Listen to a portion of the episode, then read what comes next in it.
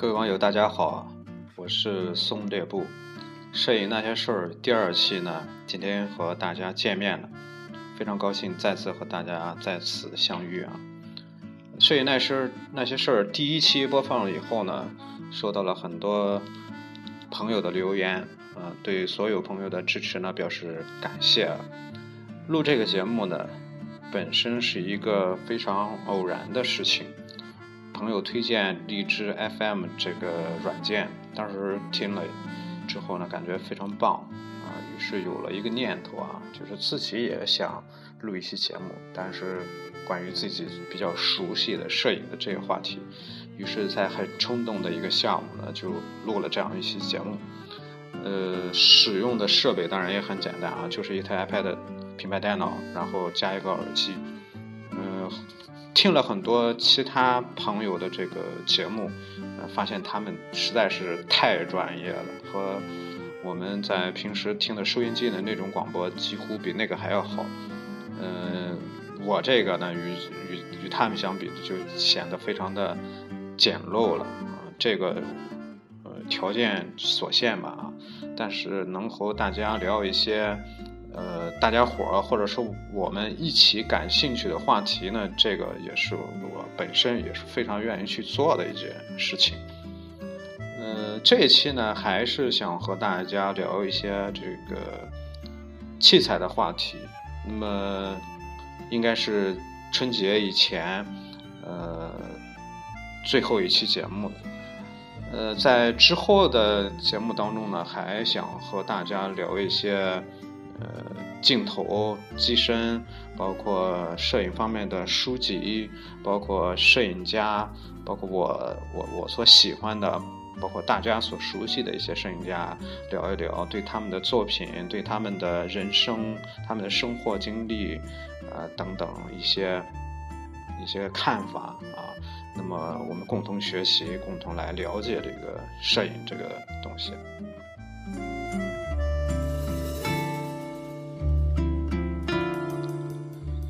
这一期呢，还是聊一下器材。那么，我想从机身这个方面来聊一聊。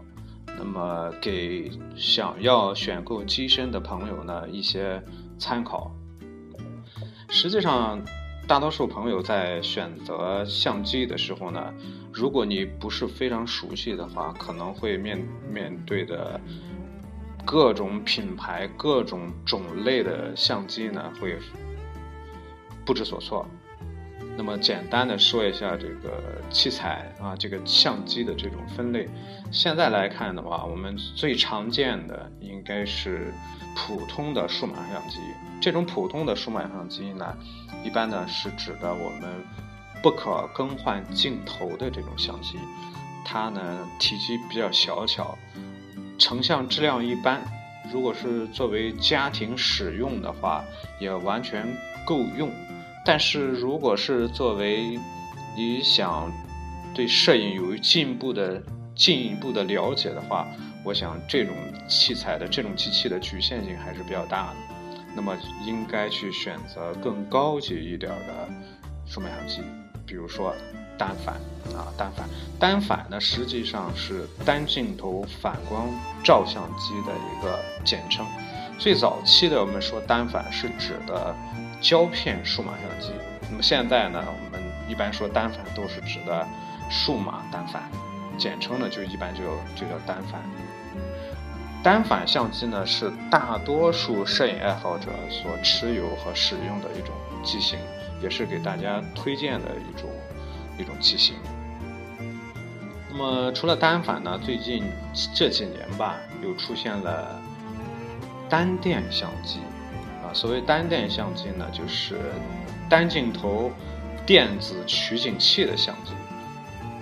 那么最典型的一个代表厂商呢，就是索尼啊。索尼旗下的相机大多数都属于单电相机。那么还经常会听到一个词叫做微单相机。微单相机呢，应该叫做全称应该叫做是微型。单镜头电子取景器相机，啊，叫微单相机，典型的代表的也是索尼、奥林巴斯、松下、三星啊，他们这些厂商。呃，关于选择，呃，我个人的见解啊，如果你只是呃家庭使用，呃，用普通数码相机，基本上就足够了。价格呢也不用选择太贵，一般一千元左右。现在呢，一般像素都在一千万以上，一千万到一千两百万，啊，一千六百万甚至，基本上满足家庭的需要。你冲洗照片的话，冲洗尺寸啊，应该是非常清晰的。如果你是对摄影有一定追求或者说爱好的话，那么还是建议大家选择单反相机，呃，或者是微单。单电啊，但是首推呢应该是单反相机。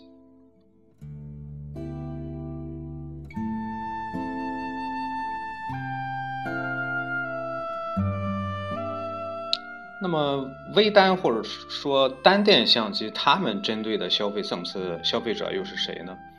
呃，单电相机实际它直接竞争对手应该就是单反，因为单电从这个外形上来看。它和单反几乎是没有区别的，啊，我们应该把它归为这个单反类。然后简单说一下微单相机。微单相机呢，它具有单反的某些特性，但是又具有普通数码相机的一些优点，比如说体积比较小，比较容易便携，这是微单的特点。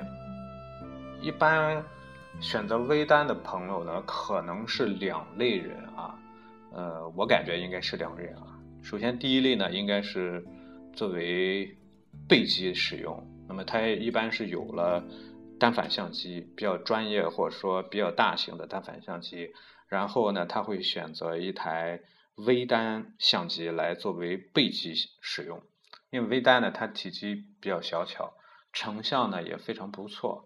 可以随身携带，便于随时抓拍。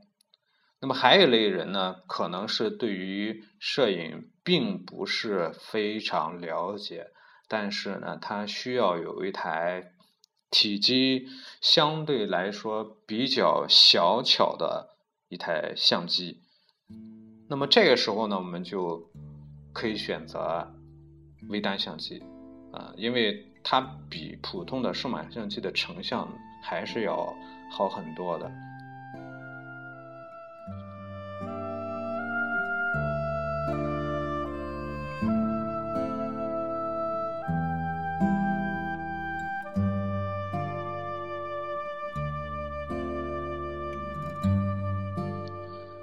当你确定了要买单反或者是微单，或者说普通数码相机的时候呢，接下来应该选择品牌。相机的品牌现在常见的啊，大概有这样几种。首先呢是佳能、尼康，然后呢宾得、奥林巴斯、富士、松下、索尼。等等，那么其他的一些我们不说了啊，像理光啊，它可能销售的这数量比较小，比较小众啊。呃，这些品牌当中啊，如果是你选择单反相机的话，首推我个人意见啊，首推是佳能和尼康。如果在这两个品牌中间来选的话，我选择佳能。这个我因为我之前也用过尼康啊，到后来也用过佳能，到后来当然现在都没有啊。但是如果我选择的话，我还是选择佳能。简单说一下这两个品牌啊，我我不想挑起什么佳佳能和尼康之间的这种这种对战啊，因为在很多论坛当中嘛，经常会看到因为佳能和尼康孰优孰劣的这个问题。会引发一大场口水大战啊！我不想引起这个战争了，只是说一下我自己的一些一些看法啊。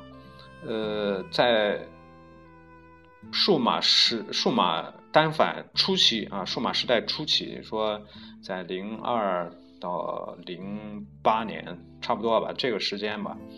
呃，这个时候佳能和尼康他们两个在成像的风格上是很有很大的不一样啊。传统的传统当中啊，印象中就是尼康出来的照片更锐利，也就是说更清晰，呃，颜色呢更更加饱和一些，对比度会更强一些。而佳能他们出来的照片呢，嗯，颜色过渡更柔和。锐度要要要弱，要也说俗称我们更更肉一些，但这个可能说资深一点的玩家就会说啊，这个是因为它的肉它的柔和是为了保留更多的细节，便于后期处理啊。这个不论怎么说吧啊，实际上近几年来看的话，两家的风格正在逐渐的统一啊，因为当这个尼康它的数码单反。不再用 CCD 啊感光元件，不再用 CCD 而改用 CMOS 之后，实际上两家的风格就越来越接近。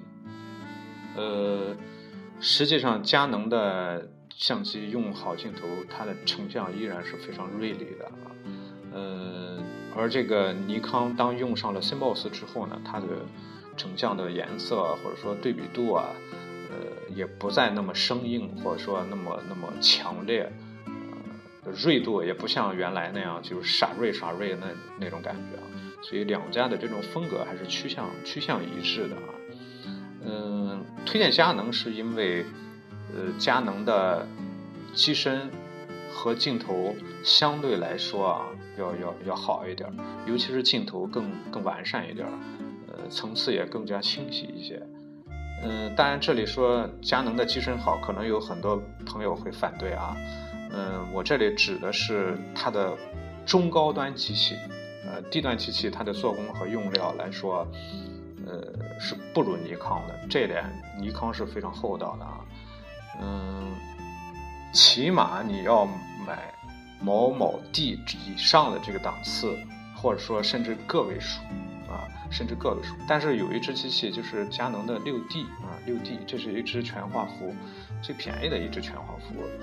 呃机身，呃，它它的做工呢和六零 D 是一个档次的，这个是很多人骂啊，包括它的对焦系统也会被人骂，但是它是全画幅，这个是无可否认的啊。所谓这个全画幅，以后和大家再聊。嗯，然后呢是尼尼康，尼康的机身的做工呢，无疑是非常好的啊，做工和用料手感都非常好，无论是它。这个比较低端的机器啊，就像 D 三三零零，应该是最新出的一款啊。D 三三零零还是比较高端的，嗯，像 D 六百啊、D 六百一啊，甚至是 D 三呀、D 四啊，当然做工更好啊。那么它起码手感上会会更好一点，性能上也会更好一点。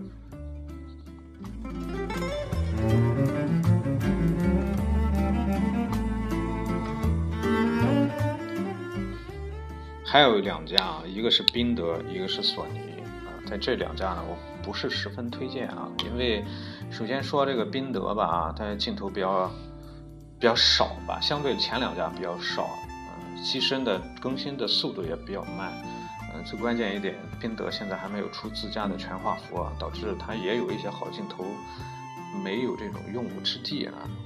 然后索尼，索尼是我我个人非常佩服的一一一个厂商啊，嗯，实际上索尼它的在收购了美能达之后，它进行了很多的这种研究和创新，不断的推出机器各种类型。那么这种单电相机啊，你像它这种 APS 画幅的单电相机是首先它推出来的，当然它有。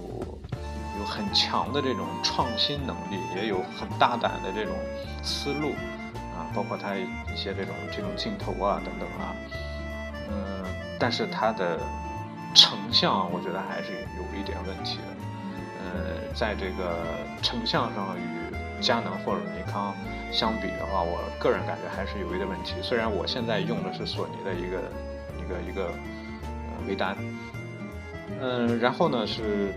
其他的品牌啊，像奥林巴斯、富士、松下，嗯，他们基本上只是出这种单电相机，也叫微单相机啊，他们没有这个自家的这种单反啊。当然你说，呃，这个宾得还出中画幅了，那这个我们不提，我们只是说幺三五这个画幅啊。嗯，这里我个人也比较喜欢的是富士，富士。呃，原因是我曾经用过富士的两台小型的数码相机，颜色没得说，呃，对焦也没得说，呃，但是它的这个机器呢，也是价格呢比较比较贵一点儿啊，比较贵一点，然后镜头的数量的种类呢也比较少一点。然后奥林巴斯、奥林巴斯、松下还有三星，呃，他们是用了那种叫四比三系统啊，呃，这是一个微单的系列啊。嗯，奥林巴斯这个机器呢，松下那个，我说实在，我不是非常推荐啊。尤其三星，我非常不推荐啊。我对三星没什么好印象，尤其对它的相机、手机还可以啊。嗯，对松下也没有什么太太好的印象啊。我印象中用过一次 LX 三嘛，对焦慢的要命啊。嗯，然后就是奥林巴斯，奥林巴斯这个我说一下，因为我同事、我朋友用都有用啊。EP L 五，嗯。对焦非常快啊，成像也非常非常不错，快门失质也非常也非常小，呃，然后就是做工非常好啊，拿手感非常好，拿在手里有一种沉甸甸的感觉啊，不像有一些轻飘飘的那种感觉，嗯，所以如果是你买单反的话，那么我推荐佳能和尼康里选；买微单，你买单电的话，那只能选择索尼。啊，如果是买微单的话，我推荐索尼、奥林巴斯和松下。如果你比较有钱的话，可以选择富士。那么这是品牌的一一些这个我个人的一些看法吧。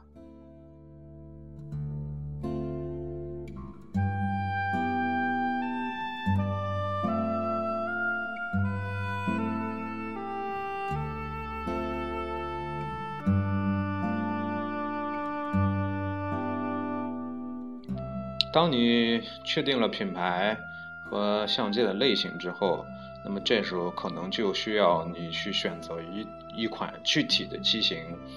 呃，这个我并不是非常推荐啊，你你买哪一款具体的机型啊？但是我觉得你考虑机型的时候啊，应该考虑这样几个因素吧。首先啊，第一个就是机身的本身的性能，嗯。比如说像素，我知道这个现在在谈像素这个问题，好像有些不是那么那么重要啊。因为现在主流的数码相机都像素都在，呃，单反的话应该在两千万像素，啊，微单的话应该在一千八、一千六、一千八左右。即便是小型的数码相机，也应该在一千到一千六之间了。所以这个像素已已经基本不是问题啊。那么如果是单反的话，我觉得没有必要去盲目的追求高像素啊，比如说三千万像素，我觉得这个完全没有必要。呃，一千八、一千六、两千，实际上两千是一个非常不错的选择，因为更大的像素意味着你需要更快的电脑以及更大的存储卡来存储，呃，所以我觉得两千万是一个非常合适的选择。那么什么概念？这个像素数对我们有什么样影响呢？首先啊，这个像素高了之后呢，你后期可以剪裁，可以剪裁。这个时候你构图不好，你可以重新来剪裁的，来二次构图啊。然后呢，是在我们冲照片的时候，你说我一个业余爱好者，我平时呢可能拍照片就是冲七寸，那我可以告诉你啊。你即便是六百万像素，你出七寸也可以。所以你两千万像素相机，你出七寸照片本身就是一种浪费啊。嗯，我曾经在北京的一个一个一个数数字什么展上啊，那个索尼的一千六百像素啊，打印成一米一米多吧，一米多多高吧，一米半高吧，那么大的照片啊，已经是。细节非常的丰富啊，非常的清晰，所以我我觉得现在我们在买相机的时候，完全没必要去纠结这个像素的问题。然后呢是一个对焦速度的问题，这个问题我单独提出来啊，因为这个对焦对焦速度它往往会影响你这个在拍摄的时候，尤其是抓拍时候的这种成功率。如果是对焦太慢，那么你会错过一些精彩的瞬间，造成遗憾啊。然后呢，这个对焦速度嘛，应该说单反的话，呃，现在都是超声波马达镜头啊，无论是尼康也好，还是佳能也好，应该说差不多。但是我我个人的印象当中啊，应该是佳能要要更快一点，而尼康呢要更准确一点，因为因为在在。一直啊，一直有这个泡胶的这个这个问题，就是佳能。它后来尼康也有，但是尼康相对来说要要要少一些吧。这是这个对焦。如果是单电的话啊，微单的话啊，那么对焦速度奥林巴斯是非常快的。那么松下我没用过，我不知道啊。嗯，奥林巴斯是非常快的。呃，索尼要慢一点，但是已也已经基本上。可以满足你的这个使用要求，日常使用要求。你抓拍个孩子什么之类的，应该也没没什么问题。这是这个对焦速度，然后快门速度。这快门速度一般我们说你看到的啊，能调出来是三十秒到四千分之一秒啊，四千分之一秒。嗯，有些呢中高端的相机能到八千分之一秒。呃，再高端一点我记得水能是是那个美能达当年的阿尔法九吧，好像能到一万两千分之一秒，是怎么着了？忘了啊。关于这个快门速度啊，你像中高端单反，基本上可以到八千分之一秒。你比如说，你看六零 D、七零 D 应该都可以到啊。再再往上，五五 D Mark 二、五 D Mark 三都可以到八千分之一秒。但是这里出了一个六 D 啊，这个六 D 为了限制它的这个精神性能啊，把它应该是限制在四千分之一秒。这个这么快的快门速度有什么用呢？实际上，在白天晴天的时候，我们在室外拍摄人像的时候，用大光圈镜头来虚化背景、缩小景深、虚化这个背景、突出人物的时候呢，这个时候这个。这个八千分之一秒、四千分之一秒就能用得上啊！你如果最高的快门速度只能到四千，或者甚至到两千，你没有办法用大光圈的快门，大光圈的光圈只能是缩光圈啊。然后还有一个还有一个因素啊，就是感光度，也说那个 ISO 感光度，这个感光度。在我看来啊，它是机身性能一个非常重要的一个指标啊。如果是它的高感成像的噪点比较少的话，它会大大的拓宽你拍摄的范围。尤其是比如说在一些光线非常不好，呃，在夜间，在晚上，因为我我经常晚上拿着相机出去拍照啊，在早些时候呢，就是用 D 八零的时候。非常非常烦的一点啊，就是首先是 D 八零它的测光测光问题，测光到了晚上复杂光线时候，测光非常不准，拍出的照片就是就是一会儿亮一会儿暗啊，大多数是偏暗。嗯，然后呢是感光的问题，基本上 D 八零来说啊，一千六啊一千六甚至八百，再往上就没法用。那么到后来用五 N，五 N 能基本上三千二，三千二也没法用啊。但是有时候为了拍嘛，还是还是会用。当然相机有最高到五万多，呃，但是没法用，呃，那确实没法用，成像实在非常差。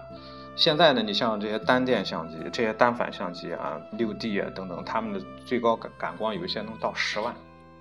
那么这时候，如果是能做到三千二甚至六千四可用的话，那么它会。大大的拓宽你的这个拍摄的范围，这个是我我个人认为是非常非常重要的一点。当然，嗯，前提是保质保证它的这个画质不能太差啊。这是一个啊，然后呢是连拍，连拍越高级的相机，它相对来说啊，它的连拍可能又更高一点。但也不一定啊。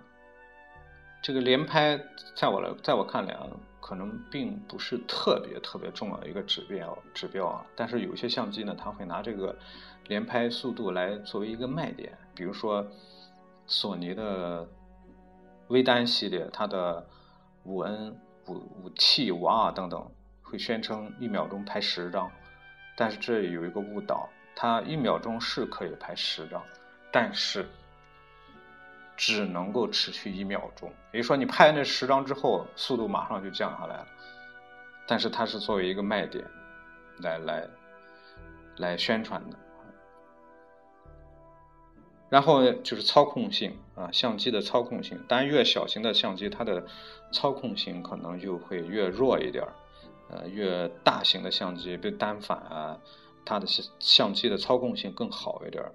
那么操控影响操控性的，其中有一个有一个很明显的一个特点嘛，就是这个波轮的多少。中高端的相机呢，一般最少会有两个波轮，前波轮和后波轮。那么它们在不同的情况下可能有不同的功能。呃，一般是调整光圈和快门，尤其用手动挡的时候，一个调整光圈，一个调整快门是非常方便的。呃，而很多低端的相机呢，只有一个波轮，比如说佳能的六百 D 呀、六五零 D 呀、七百 D 啊等等，而它的六零 D、七零 D 这个档次的相机呢，就是两个波轮，前面一个大，后面一个前面一个小的，后面一个大的。这是作为这个相机的这个一些机身性能。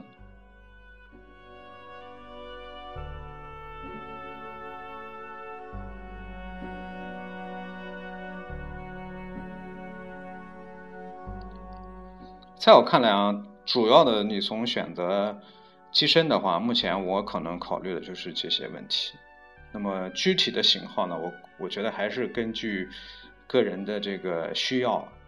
但是还是那句话啊，如果是你打算在摄影之路上有所发展的话，尽量的去买你能够买得起的最好的相机，比如说。你能买全画幅就不要买 APS 画幅。那么这里还有个问题啊，这个我这里只是举的机身。到下一期节目我们再聊一聊镜头和其他的这个一些附件等等啊。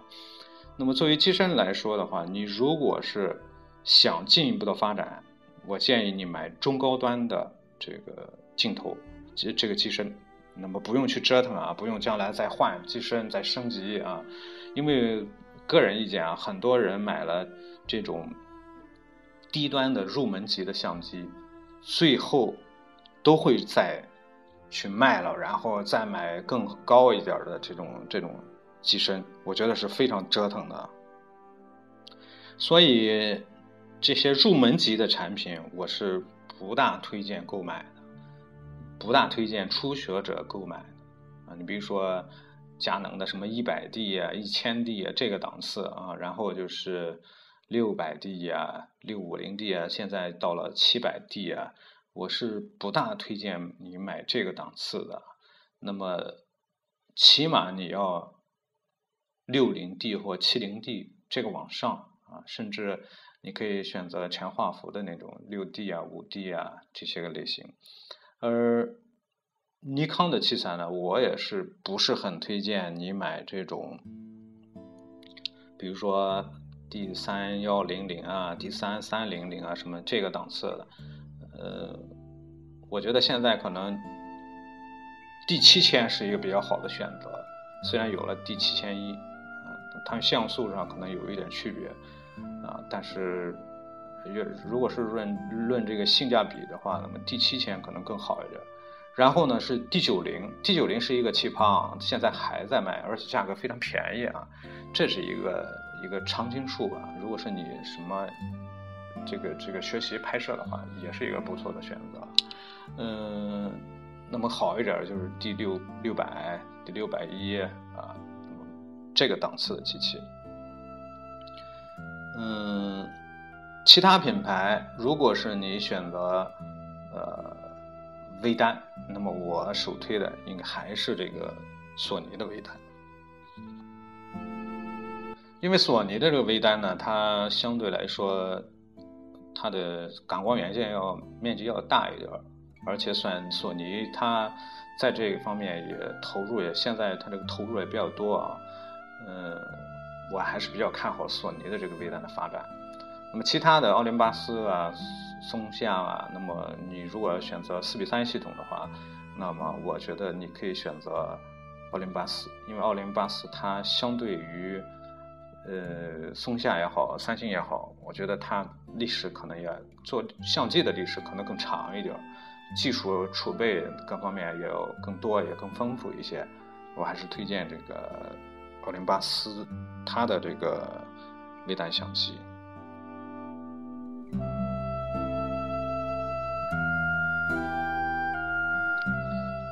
好了，今天跟大家聊了很多啊，关于器材，当然。都是我个人的一些看法啊，有些可能是也不是十分准确啊，因为我实际上我对器材也有很多时间不关注，对于一些新出的相机啊，它它的对焦怎么样，对焦性能怎么样，对焦点是多少啊，像素是多少啊等等，包括快门速度，刚才我们说的那些啊，我也不是非常非常的熟悉了啊，这里只是给大家说一下一些个我的。我的个人对器材的一些一些认识吧，那么具体的选择还应应该是大家自己来来拿主意啊。但是以上意见呢，仅供仅供参考吧。嗯，对于这个机身，我们暂时先聊这么多啊。以后有有时间的话，随时想起什么来，再再再再再跟大家聊。呃，大家在选择相机的。过程当中啊，有什么样的这种疑惑也好啊，或者说这种想法也好啊，呃，也可以给我留言，也可以微通过微信，呃，通过荔枝 FM 的留言告诉我，那么我我们一起来讨论。好了，今天这期节目呢，我们就到这里，感谢您的收听和支持，呃，大家可以加我的新浪微博。和我互动，新浪微博搜索“松列布”，就是布列松那三个字啊，反过来“松列布”，松树的松，列宁的列，布呢就是那个布，做衣服的那个布，加我为好友。好了，这一期节目到这里，再见。